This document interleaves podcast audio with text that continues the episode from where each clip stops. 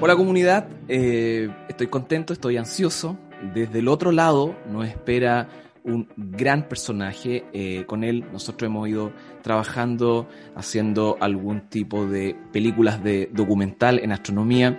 Eh, lo conozco hace ya qué sé yo, unos 10 años. La última vez que estuvimos juntos fue para el eclipse, este, en donde hemos estado grabando algunas imágenes que necesitamos para un documental que estamos haciendo con su, con, de, su vida prácticamente con respecto a la astronomía.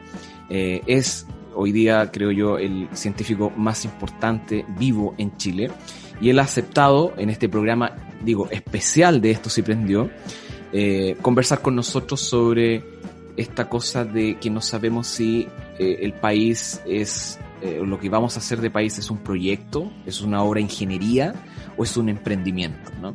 Vamos a hablar sobre educación, sobre ciencia y tecnología y sobre el futuro de Chile que tenemos que construir entre todos con el profesor José Massa.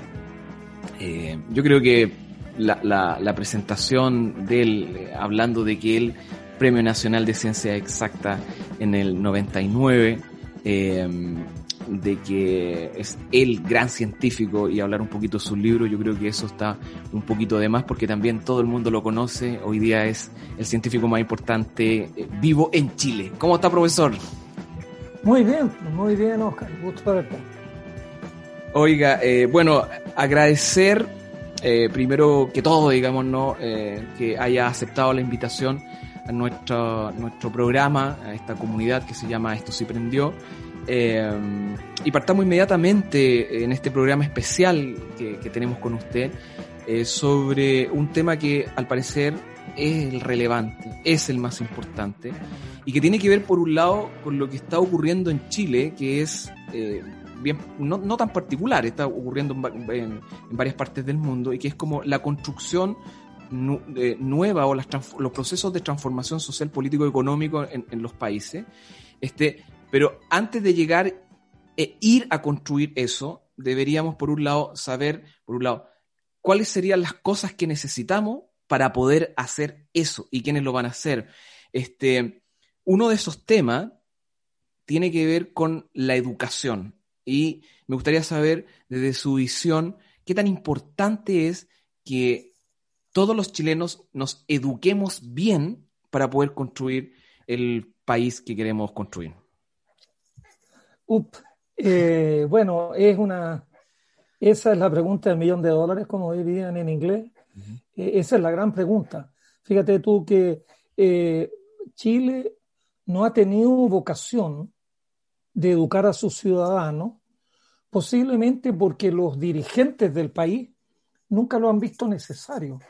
En el siglo XIX no quisieron educar a los campesinos, porque ¿para qué quería saber un campesino? ¿Para qué quería saber leer y escribir?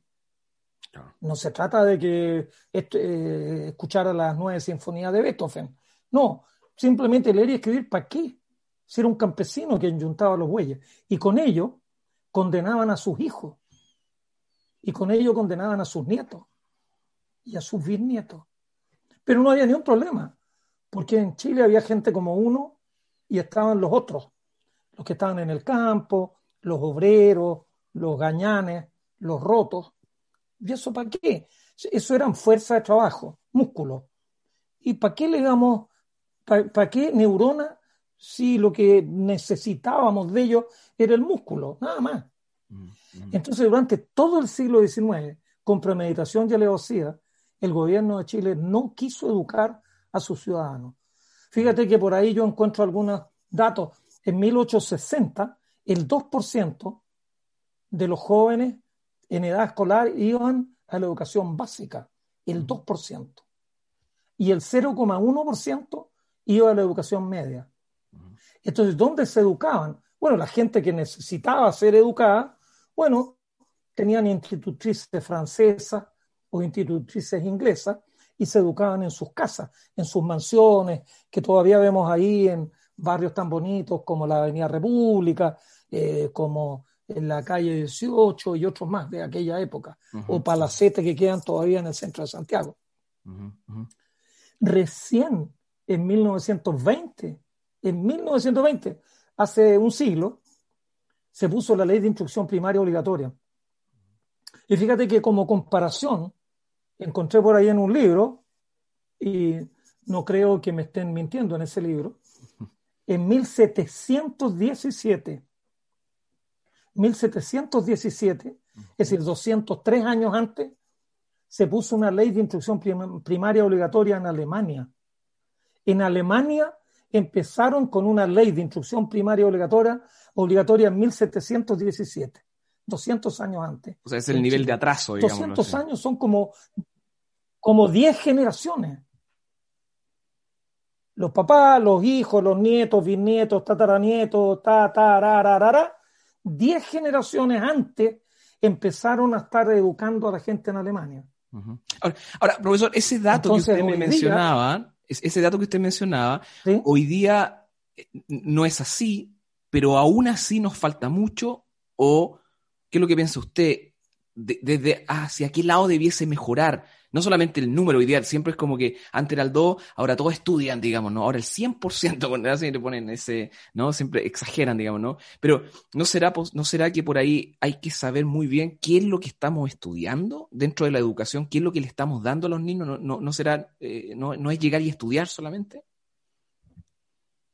Pero mira, el problema, con, todo respeto, yo no quiero ofender a nadie, pero la verdad Mira, la verdad está en los hechos, nos decían antiguamente en una radio por ahí famosa, la verdad está en los hechos. Dicen que una persona demora tres generaciones en salir de la pobreza. Yo creo que demora más de tres generaciones en salir del analfabetismo. Porque si el padre es analfabeto, los hijos los pueden mandar a la escuela. Pero ese niño no ve nunca al papá leer en la casa, porque el papá no sabe leer el niño en su casa no tiene nunca ningún libro. Saber leer no es unir las letras, si esa cuestión es re fácil. La P con la A, la M con la A, la L con la A. Comprensión. Leer, leer es tomar un libro y leerlo, tomar otro libro y leerlo. En Chile, datos. En Chile se leen dos libros per cápita al año. Es decir, el ciudadano medio en Chile lee dos libros al año pero el 60% de los ciudadanos en Chile, el 60%, reconoce no haber entrado nunca en su vida a una librería. Wow. Eso ya, ese promedio, estamos hablando, en Chile se consumen dos libros al año en promedio, pero más de la mitad, cero libros. La otra mitad a lo mejor lee tres o cuatro libros. Pero, por ejemplo, en Canadá se leen 17 libros al año per cápita. Aquí dos en Canadá 17, en España 11, en Argentina 7. Aquí se leen dos libros al año en promedio. Aquí en Chile lee el 10%, el 10% ABC1, que vive en Vitacura, Las Condes, Los Arnechea, que va a la universidad, que tiene en algunos casos un doctorado en el extranjero, que tiene un MBA, que bla, bla, bla, bla. Eso sí leen y eso a lo mejor leen un libro a la semana. Claro. Entonces, el analfabetismo no es, no, eh, es decir, el, analfabetismo se cura no tan solo enseñándole cómo unir las letras, sino realmente dándole la posibilidad. La lectura te permite a ti, Oscar, conocer de la Revolución Francesa que ocurrió hace 230 años atrás y a 12.000 kilómetros. Y te, es un túnel en el cual tú entras a saber qué pasaba con este y qué pasaba con el otro y te permite estudiar la vida de Beethoven, de, Brahms, de Bach y de no sé quién, porque es como otros ojos. Los ojos que están conectados al cerebro nos dicen mucho, pero la lectura es otro camino, es como otro sentido. Y, y, eso hay que cultivarlo, cultivarlo, cultivarlo. Y en Chile, a pesar de la ley de instrucción primaria obligatoria, la cantidad de niños que adquieren el hábito de la lectura que leen. Mira, yo siempre me río de mí mismo. Yo en Parral leía de niño las novelas de Corín Tellado, que eran unas novelas chiquititas, en un formato chiquitito, que uno las compraba y después de que las leía iba a cambiarlas. Y por 100 pesos tú entregabas la tuya y te daban otra que siempre estaba un poquitito más ajá. Yo me debo haber leído 20 novelas de la Corín Tellado y como 20 novelas de M.L. Estefanía, que eran las novelas de Cowboy, y leía y leía claro, no había televisión, ya había que, tener ojos para mirar otras cosas. Eso es fundamental. Y en Chile la deficiencia en la lectura es, impresionante, impresionante. La educación en Chile es realmente mala, pero la educación para las niñas es aún peor. A las niñas casi no las educamos. Mira los resultados de la prueba de selección universitaria. Los puntajes top, los puntajes nacionales, 80% niños, 20% mujeres. Y los que dan la prueba son mitimota. Entonces ahí hay una prueba evidente de que a las mujeres no las estamos educando. Entonces, ¿qué país podemos construir? Si no educamos a nuestros hijos, en el caso mío ya yo sería mi nieto, ¿no? Pero es fundamental. Si queremos ser un país desarrollado, que partamos desarrollando las neuronas de los niños a los 3, 4 años. Mm. Mira, una cuestión que se hizo en el gobierno pasado, que creo que fue muy importante, los niños entre los 3 y los 6 años, en Chile, hasta hace no mucho tiempo, incluso hasta hoy día, todos los niños de clase alta, perdón, pero es así, iban al playgroup, iban al pre-kinder, iban al kinder. Y cuando llegaban al primero básico, sabían casi leer, conocían todas las letras, todos los números, todos los colores, sabían pintar, sabían armar todo. Los niños de clase baja no existía, no existe, así obligatorio, obligatorio transversal, ni kinder, ni pre-kinder. Y el niño hasta los seis años se criaba sin conocer ni las letras ni los números. Se pierden tres años en que las conexiones neuronales pueden funcionar maravillosamente bien. Tenemos que partir educando a los niños a los tres años. De ahí para adelante, para que socialicen, para que jueguen con sus compañeros, para que empiecen a ver, uno les puede hablar de los planetas, de la luna, de los cráteres de la luna, de los dinosaurios. Los niños son una esponja. Tenemos cerebros ahí en bruto que hay que cultivarlos no lo estamos haciendo. ¿Por qué? Porque los hijos de la clase dirigente se, eh, educan aquí en colegios de cota mil y que se educan bien. Pero el, talento de todos los niños, de todos y todas, es mucho más amplio. Entonces, si queremos sacar adelante el país entero, tenemos que educarlos a todos. pero también para educarlos a todos, y perdona, mira, el otro día, estoy ahora esto ya es una tontería mía, pero, es que todas las tonterías para mí por lo menos van sumando. El otro día estaba estudiando Arquímedes. Arquímedes es uno de los más grandes tipos de todos los tiempos. Y dentro de las cuestiones chorísimas que hizo Arquímedes, es que él trabajó con una cuestión que se llama la espiral de Arquímedes. La espiral de Arquímedes yo no recuerdo haberla estudiado ni en el colegio, ni en el Barro Sarana, ni en la universidad. La espiral de Arquímedes yo he escuchado muchas veces, pero dije, bueno, espiral de Arquímedes, me puse a mirar. Y de repente encontré un libro de secciones cónicas y figuras trascendentales, y entre ellas estaba la espiral de Arquímedes. Lo bajé porque estaba en la red. Un libro como 40 páginas. Lo empecé a mirar. Oye, la cardioide, por ejemplo, que es una figura que casi tiene la forma como de un corazón. Es como un corazón, pero que tiene como un circulito metido dentro. Sí. La lemniscata, que es una figura que ya tan solo de pronunciar el nombre es espectacular, etcétera, etcétera. Las lemniscatas esféricas son las que se controlan. La lemniscata es como un número infinito, un número 8. Y si uno lo dibuja en una esfera, la lemniscata es cuando uno corta con un cilindro a una esfera y el corte es este como 8 infinito. Ese libro que bajé de la red tenía unas cuestiones maravillosas que yo me, entretuve y lo tengo aquí en mi computador. Es para séptimo básico en Rusia. Para séptimo básico en Rusia. Aquí en Chile, con suerte, le están terminando de pasar la tabla el nuevo a los cabros de séptimo básico y en Rusia le hablan de las lemniscatas, de la cardioide y de la espiral de Arquímedes y la espiral logarítmica. Entonces, tú, tú tenías educación. Mira, Tú podés comerte un sándwich y es comida. Podés comerte una parrillada y también es comida. Pero no es lo mismo comerse un sándwichito de mortadela que una parrillada. Es distinto. Tenemos que educar con parrillada a la avena, Eso es lo que tenemos que hacer. Tenemos que enseñarle la lemniscata a los cabros. Y no de, bueno, ya, mijito, mire su celular, bueno, y no, no.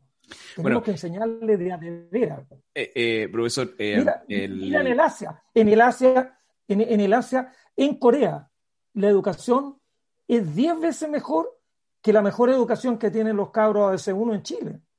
Y educación pública en Corea. y mira cómo está Corea, cómo estamos nosotros.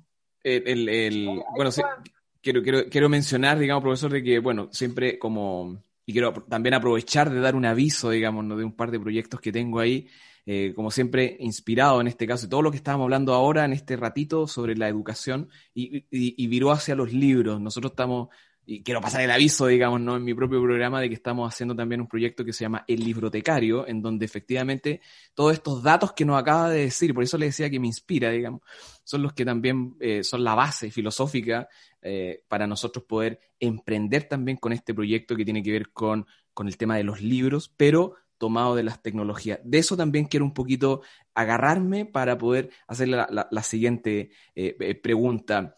Este, bueno, también quiero recordar que alguna vez eh, nosotros en un par de proyectos que hicimos en conjunto hace un par de años, nosotros fuimos a grabar, bueno, yo iba a ir iba grabando y usted fue eh, por ejemplo, me acuerdo de un colegio en Yayay, fue un par de años atrás, digamos, ¿no? En donde ellos estaban maravillados eh, con verlo a usted como Premio Nacional de Ciencia. Este, y ahí usted mismo dijo, yo me recuerdo, está, está registrado, lo, lo grabé yo mismo, digamos, de que posiblemente aquí en estas escuelas rurales, ¿no? No vaya a salir ningún eh, científico, no, no hay ningún astronauta, digamos, ¿no? Pero, porque son niños más chiquititos, digamos, ¿no? Pero ya esa maravilla de poder presentarle eh, ciencia eh, o que usted lo haga, digamos, ¿no? Eso a él le, va a impactar en la, en la, memoria emotiva y va a hacer de que ellos efectivamente después de grande sean mejores profesionales, les recuerden ese momento y desde ahí esta cosa de que le decía yo hace un rato que no es llegar y estudiar cualquier cosa. Hace un tiempo usted atrás me acuerdo que también dijo que cuando estaban sacando las horas de, no me acuerdo si era de, filosofía o de historia, y usted dijo, fantástico, ¿no? Entonces súmenle dos horas más de religión y pongámonos a rezar si este país se desarrolla. Tampoco es llegar y estudiar cualquier cosa. ¿Usted cree, profesor, de que, y lo acaba de mencionar con esto último que hablaba sobre este, este libro de Arquímedes, ¿se llama? Arquímedes. Arquímedes, en donde no es llegar y estudiar cosas, en este caso, es importante que los, desde niño, es un tema cultural, ¿no? Usted decía que los papás que nunca lo vieron leer eh, son analfabetos, digamos, no, porque el, hijo estudió, sino que eh, deberíamos virar todo el tema del estudio hacia ciencia. Por supuesto que usted va a decir que sí, digamos, ¿no? Pero quisiésemos escuchar cuál es el argumento y de qué manera el estudiar ese tipo de cosas va a llegar a ser un mejor ciudadano para poder llegar a construir también un mejor país. Mira, escuché parte nomás de tu pregunta, pero yo lo que te puedo decir, yo quiero que los niños se desarrollen de una manera integral. La ciencia es fundamental en el siglo XXI, pero también en este país es fundamental las artes. Eh, es decir, ¿cuáles son los grandes orgullos que tenemos en Chile? Cuando uno cuando uno se pone a leer a Neruda, a Gabriela Mistral, a Nicanor Parra, a Enrique Lin, a tantos grandes poetas que ha producido esta tierra, da, da una sensación eh, muy rica en el corazón. Entonces nosotros somos lo que nuestra cultura nos va indicando. Nosotros tenemos que, por ejemplo, en Chile la educación tiene que incluir mucho más ciencia, pero eh, enseñarle al, enseñarle a los niños el hábito de la lectura, el mecanismo de informarse a través de la lectura, es una cuestión fundamental. Sin lenguaje no somos nada. Imagínate que de, súbito tú y yo perdiéramos el lenguaje. ¿Cómo seguimos este encuentro? Yo te hago gesto y te digo así que tengo hambre, bueno, que tengo sed, y te muestro el vaso el lenguaje, mira, dicen, lo he escuchado yo de varias fuentes, que los, de los niños que dan la prueba de selección universitaria, los jóvenes, el promedio son 500 puntos. La mitad saca más de 500 y la mitad saca menos de 500. Bueno, el que saca 500 puntos domina 800 palabras del idioma castellano. Y una persona culta se espera que domine 8000. Entonces, no estamos hablando de un 10% más, un 10% menos. Estamos hablando de un factor de 10. Entonces, que, que, los chilenos manejen, si no tenemos buen lenguaje, yo, yo a veces a los niños les digo, yo me río de mí mismo, porque esto eh, uno siempre recurre a las experiencias personales que la recuerda. Yo cuando era niño en Parral, cuando partía el, el año escolar, mi madre me compraba una caja de seis lápices de colores. De seis lápices de colores, había uno rojo, uno azul, uno verde, no sé si uno café, uno blanco y uno negro, y se acababan. Y había un compañero que llegaba con unas cajas de lápices de estas de metal, que eran 12 colores o 18 colores, y tenía ya dos tonos de verde, dos tonos de azul, dos tonos de rojo, dos tonos. Y yo miraba esas cajas de lápices y yo decía, yo siempre he sido pésimo para el dibujo, pero siempre le echaba la culpa que con seis colores no podía dibujar mucho. El cielo era siempre azul, del mismo azul. Bueno, si tú dominas uno de cada diez sustantivos que tiene que dominar una persona culta, uno de cada diez adjetivos, uno de cada diez verbos, ¿cómo pintas una frase? Manejando el 10% del lenguaje. A la hora ya de armar una frase completa, está armando frases súper primitivas. Es que el 10% del sustantivo, el 10% del verbo, el 10% del predicado. Entonces, primero que nada tenemos que enseñarles a hablar bien, a manejar un vocabulario amplio y a leer, y leer y leer y leer. Y entre medio, la ciencia que sea parte, porque la ciencia y el pensamiento racional te permite combatir la, la tontería químicamente pura. Cuando te dicen cuando uno sabe que en todas las universidades del mundo, por ejemplo, se está investigando los problemas de los terremotos en, el planeta y cómo ocurren los terremotos y cómo es la tectónica de placas. Y lo estudian en Francia, en Alemania, en Japón, en Estados Unidos. Y todavía no logran entender cuándo se va a producir un... Se sabe que en algunas partes los sismos recurren cada 100 años, pero pueden ser 100 o 90 o 110, más o menos, te da una idea. Entonces, cuando alguien te sale en la tele diciendo que él tiene un amigo, que son unos brujos brasileños que predicen que mañana a las 4 de la tarde va a haber un terremoto en, no sé, pues en Vallenar, entonces uno, si uno ha estudiado, si uno sabe lo que pasa en el mundo, no puede creerle un charlatán de ese estilo. Entonces, en la medida en que no le enseñemos a pensar, mira, yo he dicho otras veces eh, que me, produce una decepción porque me, me parece que es ya como un chiste. Yo he dicho varias veces que yo lo que quiero es que los niños aprendan a pensar. Y una vez un periodista me quería entrevistar a través de nuestro amigo común y le dijo, oye, yo quiero hablar con el profesor Massa porque quiero que me explique qué quiere decir con que quiere que los niños aprendan a pensar.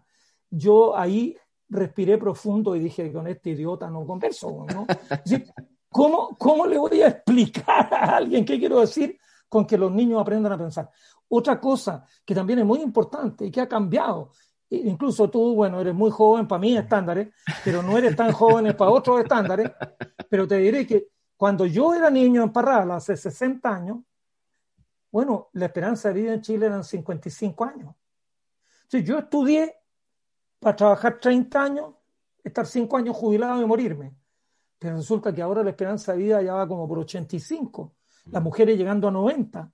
Y para los chicos de ahora, los niños que hoy día están entrando al colegio, la esperanza de vida va a ser más de 100 años.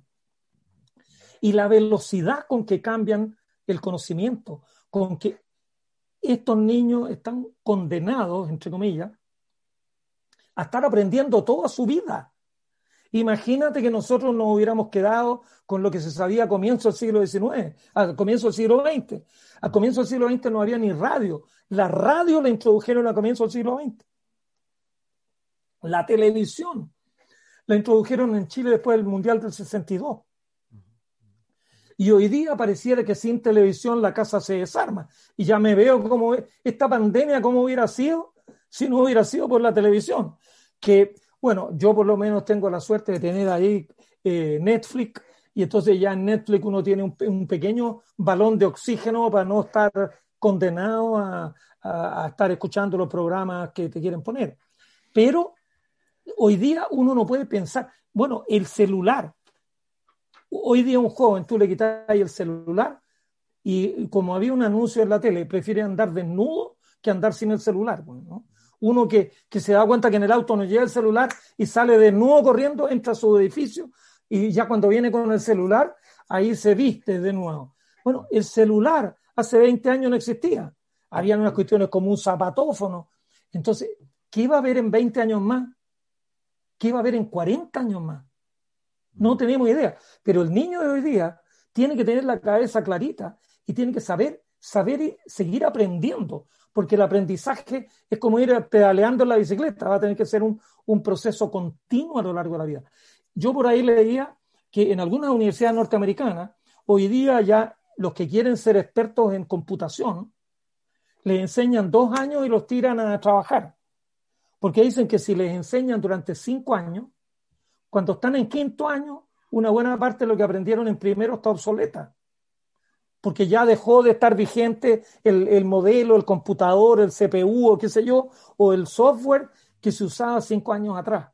Entonces, están obligados, y entonces en Estados Unidos tú quieres ser experto en computación, en dos años te cuentan lo que está, pero en la cresta de la ola, y te vas a la industria, trabajas dos, tres años, y después vuelves por un año o haces cursos vespertinos para seguir estando siempre en la parte alta de la ola.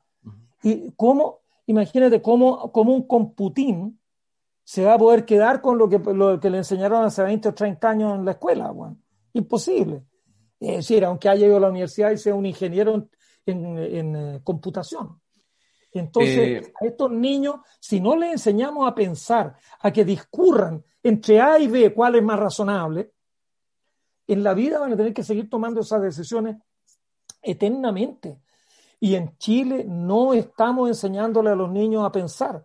Estamos, en mi, mira, en mi caso, la profesora escribía en la pizarra, y nosotros teníamos que copiar en un cuaderno. Y para la prueba, eh, ¿qué es lo que es el del sistema respiratorio? Y yo escribía, el sistema respiratorio está compuesto por la traquearteria, los bronquios y los pulmones. Así me lo enseñaron, yo lo repetía y me ponían un 7. Pero es que ya las cosas van para otro lado. No puede ser que la profesora escriba en la pizarra, uno copie, memorice y después lo recite. O, sea, de hecho, profesor, lo que usted está diciendo, eh, que en el fondo hay un tema y lo dijo en el bloque anterior también, que hay un tema eh, cultural también, o sea, llega el celular o llega una tecnología nueva, ¿cierto? Creada por nosotros mismos, entonces no nos va, nos va a afectar o nos debería afectar positivamente si es que tenemos una buena base. Y esa buena base no solamente se ve con lo que yo estudié, sino que también con lo que estudió mi papá, mi mamá, mi abuelo, con lo que estudió mi vecino, con lo que estoy leyendo con mis amigos, con lo que está haciendo, digamos, el gobierno o el Estado, ¿cierto? Hoy día eh, nos creemos de alguna manera, algunas personas también, que es como que sabemos un montón, digamos, ¿no? Pero a la larga, por ahí nos hemos dado cuenta que con, con estas transformaciones en Chile, finalmente ni siquiera, hemos, ni siquiera sabemos de historia, ¿no? Porque historia yo me recuerdo cuando yo estudié, incluso siendo, como decía hace un ratito usted, más joven eh, que usted, digamos, ¿no? Yo ya en ese, en ese tiempo estudié historia y la historia era Mesopotamia, eh, Egipto, digamos, ¿no? Eh, y como dice otro profesor también, maestro mío, no llegábamos ni siquiera aquí a, a, a, Renca ni a Chuchunco, digamos, ¿no? Porque Chile no era historia. Entonces, nosotros no sabemos de dónde venimos, ni por ende historiográficamente hablando, no sabemos por qué estamos aquí y ahora queremos transformar este país, en, por ende tampoco queremos, no, no, no, sabemos hacia dónde vamos, digamos, ¿no?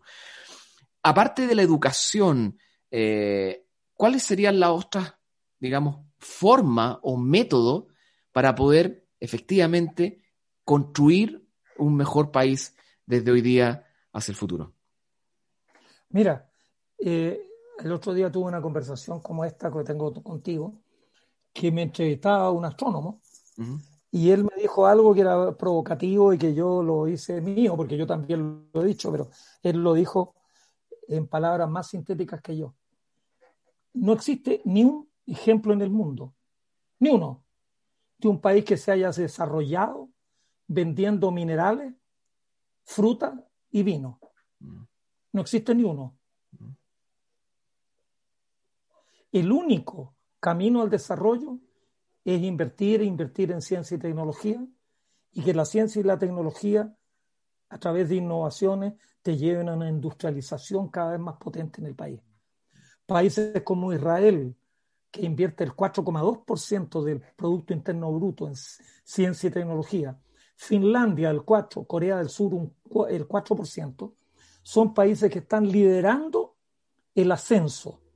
No existe ni un país que vaya encaminado para allá vendiendo cobre, fruta, berry y cereza y vino. Porque además, y ahí está el problema de, de no creer mentiras, el Producto Interno Bruto de Chile, si dicen que es como de 25 mil dólares per cápita, estamos hablando de 500 mil millones de dólares.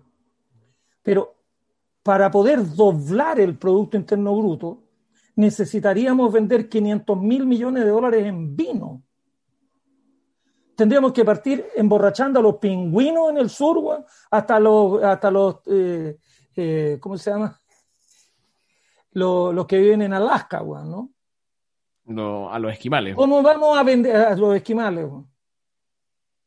Hacer iglú de vino, vino sólido. ¿Cómo Chile vende mil millones de dólares en vino? Fantástico. Y ya, démosle, ya, y vendamos ojalá 1.500 millones de dólares en vino. ¿Para qué? Bueno, porque así se hacen más ricas las empresas que venden vino. Y bueno, y algo chorrea para abajo, algo chorrea. Un poco lo que y si, pasa. no es 1.500, que sean 2.000 millones de dólares. Pero vender 2.000 millones de dólares más o 2.000 millones de dólares menos en un Producto Interno Bruto de 500.000 millones de dólares no cambia nada la situación para cambiarla vendiendo vino y vendiendo fruta y vendiendo cobre, chuta, el agujero tendríamos que llegar al centro de la Tierra para que vendiendo cobre no, pudiéramos ser un país desarrollado. Pero además, ¿un país desarrollado de qué? ¿De dónde? ¿Cómo vamos a ser un país desarrollado? Un, ministro que acaba de renunciar, que la, eh, bueno, no, no acaba de renunciar, lo echaron, decía el otro día, hace poco, porque estos gallos se sacuden y son como los patos. Chile cambiando un poquitito la materia exportadora con algo de innovación, tiene una muy buena posibilidad de ser un país desarrollado. Yo digo, ¿cómo pueden mentir sin mover un músculo facial? Él sabe que es mentira, pero eso es lo que él quiere vender, es lo que quiere vender, es lo que quiere vender. Y que a todos los giles vayamos detrás comprando y comprando y comprando. Él sabe que eso es mentira, pero lo dice y como lo dice una vez y otra vez y otra vez, y lo toman los medios escritos, lo toman eh, la, televisión y todo, todo dice, ah, no, es que entonces hay que innovar. Si innovamos, entonces vamos, a, vamos bien encaminados.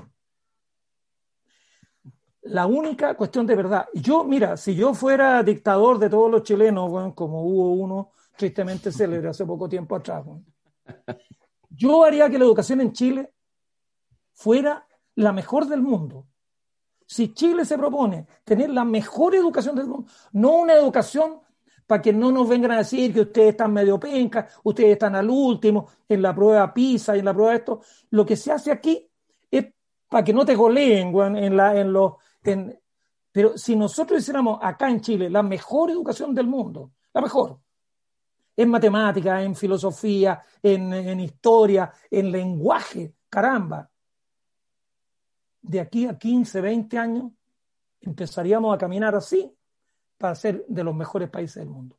Ahí está toda la solución. Hagamos la mejor educación del mundo, no una buena, la mejor del mundo. Ahora, claro, obviamente, si vamos a partir donde estamos, en el hoyo en que estamos, tenemos que, la meta tiene que ser llegar a ser la mejor educación del mundo. No no, no, bueno, pintemos un poquito esta pared que está a punto de caerse, pero pintadita va a parecer que está más firme. No. Hagamos las cosas bien, pero hagámoslas de a de veras. Y lo mismo invirtiendo en ciencia y tecnología. Bueno, profesor. Eh, todo, el resto es ruido. Fíjate que yo no quise ir a la constituyente, que todos me, muchos me pedían, vaya, que no sé qué. Cuando uno ve la gente que va a la constituyente, yo cuando leo la lista me corren las lágrimas. Y bueno, y me alegro profundamente de, no haber aceptado el desafío. Porque obviamente carcamales que llevan 30 años en sarcófagos profundos, olvidados, no, yo quiero ser constituyente. No, este, este país no va a tener nunca remedio si, lo que, si son los mismos de siempre. Yo, yo lo que le pediría a tus auditores, Oscar, es que por favor, este es el elemento más revolucionario que uno puede tener en la mano. Esto es un lápiz. Este es un lápiz de mina. Por aquí tengo algunos lápices también de pasta. acá tengo un lápiz de pasta. Ahora que te permiten votar con un lápiz de pasta, voten por una persona que nunca los haya defraudado. Eso primero. Que siempre haya hecho las cosas correctas. Porque uno puede tropezar. Cuando tú vas pajareando, te tropezáis pero tropezarse dos veces en la misma piedra, la culpa no la tiene la piedra, la tiene uno. Entonces, los que ya se tropezaron y eligieron un tipo que hizo lo que quiso, que hizo puros chamullos, que metió a los amigos, por favor, no voten por un tipo que no los representó, un tipo que no quiso escuchar, un tipo arrogante. Elijan a alguien desconocido, voten al lote. Si, si, hay, si todos los que conocen son medio frescolines, voten por uno que no conocen. Por lo menos, por lo menos así, si les sale mal, van a decir, bueno, es que yo no conocía a este gallo. Pero si saben, yo he escuchado a algunos honorables que dicen, yo sé que el 80% de la gente quiere ir para el norte, pero yo sé que eso no es lo que le conviene a la gente, como que la gente viviéramos en un zoológico. Así que yo voy a votar que vayamos para el sur pero si son representantes nuestros. Esto es una democracia representativa. Y los patudos que se afeitan con cemento dicen, no, yo sé lo que le conviene a la gente. Mira, eh, una cuestión que ya pasó de moda, pero a mí me gusta, me gusta buscar ahí. Cuando hace 15 años atrás o 20 años atrás se discutía, 20 años atrás, la ley de divorcio así hablaban, ya hablaban, ya hablaban, ya hablaban. Chile era el único país que no tenía ley de divorcio. Pero decían, no, es que la sociedad se basa en la familia y la ley de divorcio va a destruir la familia y por lo tanto se va a destruir el país. Entonces uno decía, oye, si el divorcio no va a ser obligatorio, el divorcio no va a ser obligatorio, va a ser una opción de la gente que fracasó en el matrimonio. No, no, porque si, si está permitido, todos se van a divorciar. ¿Y qué pasó? ¿Dónde se desmoronó el país? Todo esto agorero, lo mismo cuando y se iba a retirar el 10%. Uy, si se retira el 10%, se va, se va a producir una crisis de la economía. Todo, las AFP van a quedar en la ruina porque todas las acciones van a perder su valor y entonces todos los fondos van a disminuir en bla, bla, bla, bla, bla, bla, bla. ¿Y qué pasó? Ahora, uy, qué bueno porque se reactivó la economía. Es decir, estos magos que hoy día te dicen blanco y mañana giran 180 grados y te dicen, no, el negro está muy bien porque yo siempre supe que el negro era bueno. Oye, por eso, con un lápiz y neuronas asociadas con la mano que mueve el lápiz, tenemos aquí un elemento revolucionario. Elijamos gente que por lo menos tengamos la duda de si nos representa o no, pero no elijamos a aquellos que ya sabemos que no nos representaron. Bueno, es una muy buena salida esta que dice usted, em, sobre todo con los procesos de transformación que vienen, digamos que esta cosa de ir a votar, y es como ni siquiera es decir el menos malo, sino que elegir el desconocido, porque todos los otros ya nos han decepcionado y aparecieron todos nuevamente, desde que nosotros incluso inventamos y creamos este, este, esta comunidad de esto, sí prendió, digamos, ¿no? Que fue inspirado en el, movimiento social. Eh, en algún momento nosotros dijimos, o sea, cuando venga esta cosa de la constitución, posiblemente se vayan a meter de nuevo los políticos que ya la han embarrado y, ya hoy día ya uno ve publicidad digital o publicidad en pancarta, lo que sea, digamos, ¿no? Con estos nuevos señores, digamos, que se creen tener la soberanía en su, en su poder. Profesor, el tiempo se nos ha ido eh, terminando. Miren, yo quiero agradecer y lo quiero agradecer, mire, ya estábamos hablando del tema del vino, digamos, ¿no? Entonces no hay que vender vino, sino que en este caso hay que regalarlo. Y tenemos un vino de Millamán Paya, es un muy buen vino, que le queremos ah. regalar a usted por eh, haber participado en este programa, eh, ayudando a nuestra comunidad a emprender, a hacer eh, un tema con respecto al tema de lo que hablamos, el tema de la educación, para poder construir un mejor país. Así que yo mismo se lo me comprometo a pasárselo a dejar a, su casa. Como está el tema del virus, así que se lo voy a dejar afuera nomás. Muchas gracias. Sí, tú me lo dejas en la puerta. En la puerta nomás. hola a lo lejos. Claro, con tres metros de distancia. Claro. Bueno, encantado, pues, Oscar, ha sido un placer. Y bueno, eh, te deseo lo mejor en tu programa. Y yo creo que Chile, Chile es un gran país, es un gran país, tiene un gran futuro, pero el futuro tenemos que construirlo nosotros. Y ojalá que con esta nueva constitución y estas nuevas ideas vayamos encontrando un camino, un camino de encuentro, porque aquí no sobra nadie en realidad, aquí no sobra nadie. Todos son bienvenidos, pero tenemos que dejar de, de, creer monserga y de creer eslogan que te los van metiendo una vez y otra vez y otra vez. Uno tiene serenamente, con un lápiz en la mano, que elegir al mejor alcalde para su comuna, al mejor diputado, o en este caso los mejores constituyentes. Y yo creo que es muy importante una cosita al final, una cosa que yo lo encuentro extraordinario, es que en estos constituyentes va a ser la mitad mujeres y la mitad hombres, una cosa única, nunca había ocurrido en Chile, dicen que es única en el mundo, a mí me da lo mismo si somos únicos en el mundo o no, a mí me interesa que aquí las cosas funcionen bien. Siempre dicen, siempre nos estamos comparando, en el fondo, como que Chile somos tan inseguros de nosotros mismos que queremos, que estamos preocupados por el qué dirán, qué van a decir los vecinos. Mm. ¿Ah? ¿Qué van a decir los vecinos? Mira, los chilenitos, que no sé qué. No, a mí me da lo mismo lo que digan los vecinos.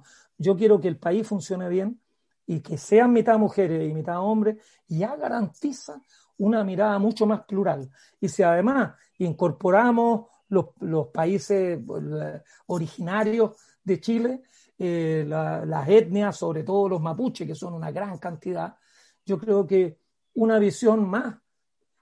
La vida se puede vivir de muchas maneras y no puede ser que ahora todo tiene que ser el retail y los commodities y el delivery. ¿Cómo puede ser delivery si es entrega a domicilio? Así que por favor, tú no vengáis con delivery con la botella de entrega a domicilio. claro, es que es como una manera de pensar y a todos ponerlo como, como ovejas caminando por un camino que lo están inventando algunos iluminados. El país tiene muchas formas de vivir, muchas maneras de convivir y, y mujeres y hombres entre todos pescadores, mineros, eh, campesinos y bueno, y citadinos como nosotros de la ciudad aquí de Santiago. Eh, entre todos tenemos que ver para dónde empujamos este carro.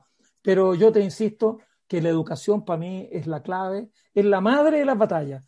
Cuando los chilenos en una prueba de matemática a nivel de tercero o cuarto medio sean los mejores del mundo, no me cabe la menor duda que Chile va a ser uno de los mejores países del mundo y, ah. porque eso además va a ir combinado con que aprendieron historia, aprendieron filosofía, van a hablar de una manera coherente. De repente yo escucho a algunos candidatos que ni siquiera se le entiende muy bien el discurso que lo que, de lo que están planteando. Así que pongamos oreja y ojo en elegir a gente que por lo menos hable coherente y que tenga ideas que sean compatibles con nosotros.